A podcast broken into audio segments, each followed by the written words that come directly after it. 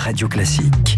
Le journal imprévisible avec Marc Bourreau. Bonjour Marc. Bonjour Renaud, bonjour à tous. C'était il y a tout juste 20 ans, les premiers prisonniers afghans posaient le pied sur la base américaine de Guantanamo sur l'île de Cuba.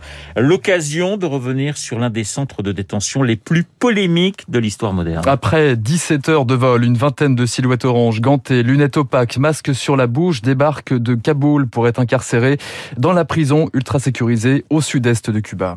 Avant même leur arrivée, les cagoules, menottes et sédatifs utilisés durant le transfert aérien de ces détenus faisaient déjà l'objet d'une polémique. C'est peut-être l'une des raisons qui ont poussé les autorités militaires américaines à entourer leur débarquement de la plus grande discrétion. Ce 11 janvier 2002, des centaines de journalistes tenus à l'écart du tarmac sont accrochés, sont accrochés à leurs jumelles.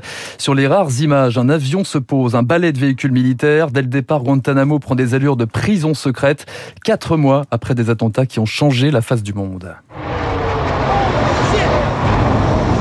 Today, our fellow citizens, our very freedom came under attack in deadly terrorist acts. 11 septembre 2001, l'Amérique est secouée par une série d'attaques. En quelques semaines, George W. Bush, le président américain, ordonne l'intervention en Afghanistan, le camp retranché d'Oussama Ben Laden. Dans une interview, le vice-président Dick Cheney lui adresse déjà les prémices de Guantanamo. Il l'assume, les États-Unis vont se salir les mains. Nous devons agir dans l'ombre, passer du temps dans les ténèbres du renseignement, là où se passent des affaires louches, des affaires dangereuses et sales. Pour cela, nous devons libérer les services de renseignement de toute contrainte pour qu'ils puissent poursuivre leurs objectifs. Washington cherche alors un site pour les talibans et les membres d'Al-Qaïda arrêtés sur le champ de bataille. Ce sera Guantanamo, une base militaire à 800 km du sol américain et de fait, aucune contestation possible. La Constitution est inapplicable. En conférence de presse, le secrétaire à la défense, Donald Rumsfeld, crée même un statut spécial pour échapper aux traités internationaux sur les droits des prisonniers de guerre. La Convention de Genève n'est pas applicable pour les combattants illégaux, mais nous leur réservons tout de même un traitement humain. Pourtant, Guantanamo devient une zone de non-droit, Renault. Un premier camp est construit à la hâte, X-Ray, 320 cellules grillagées, chacune fait 1m80 de large, 2m40 de long, deux sorties par semaine pour les détenus. Parmi eux, rares sont des gros bonnets d'Al-Qaïda. La plupart avaient commis l'erreur de se trouver en Afghanistan après le 11 septembre, comme Nizar Sassi, ce Français racontait sa journée type quelques années plus tard se lever le matin, essayer de déjeuner. Pourquoi vous dites essayer? Parce qu'il n'y avait rien en fait. On était suivi par des nutritionnistes calculés au, au mouvement. Et il n'y a pas de mouvement. Donc pour eux, euh, les calories qu'on qu avait dans, dans, cette assiette suffisaient amplement. Euh, essayer de, euh, de, redormir après un, un, peu. Bouquiner, mais bouquiner quoi? À part le Coran, il n'y a rien. Ils ont laissé le Coran, c'est pas par bonté, c'est plus pour montrer, euh, nous, nous, on ne fait pas une guerre contre l'islam, mais contre le terrorisme.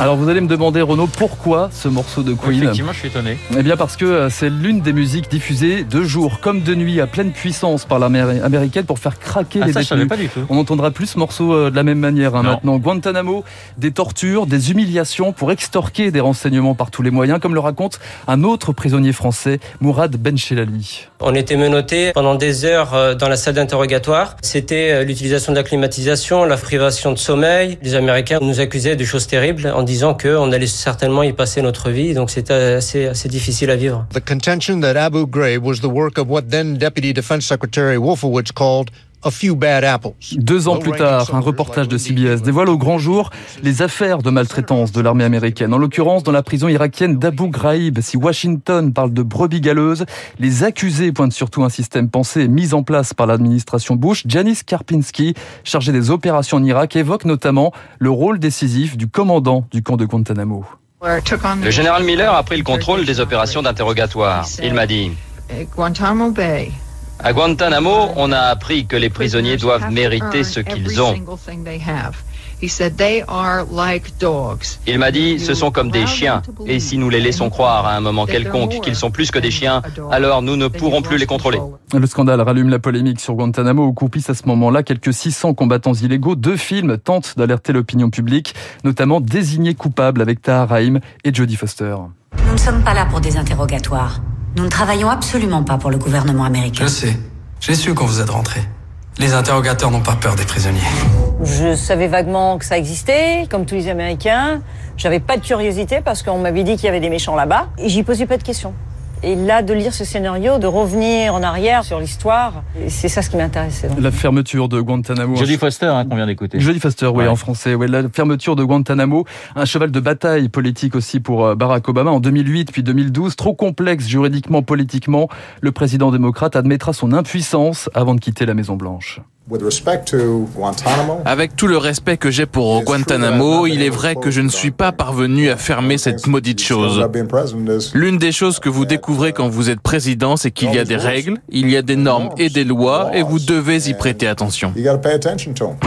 En janvier 2018, Donald Trump ordonne au Pentagone le maintien de Guantanamo. Aujourd'hui, une quarantaine de prisonniers sont toujours retenus sur l'île de Cuba. Guantanamo, une tache d'huile éternelle pour l'une des principales démocraties de la planète. one time.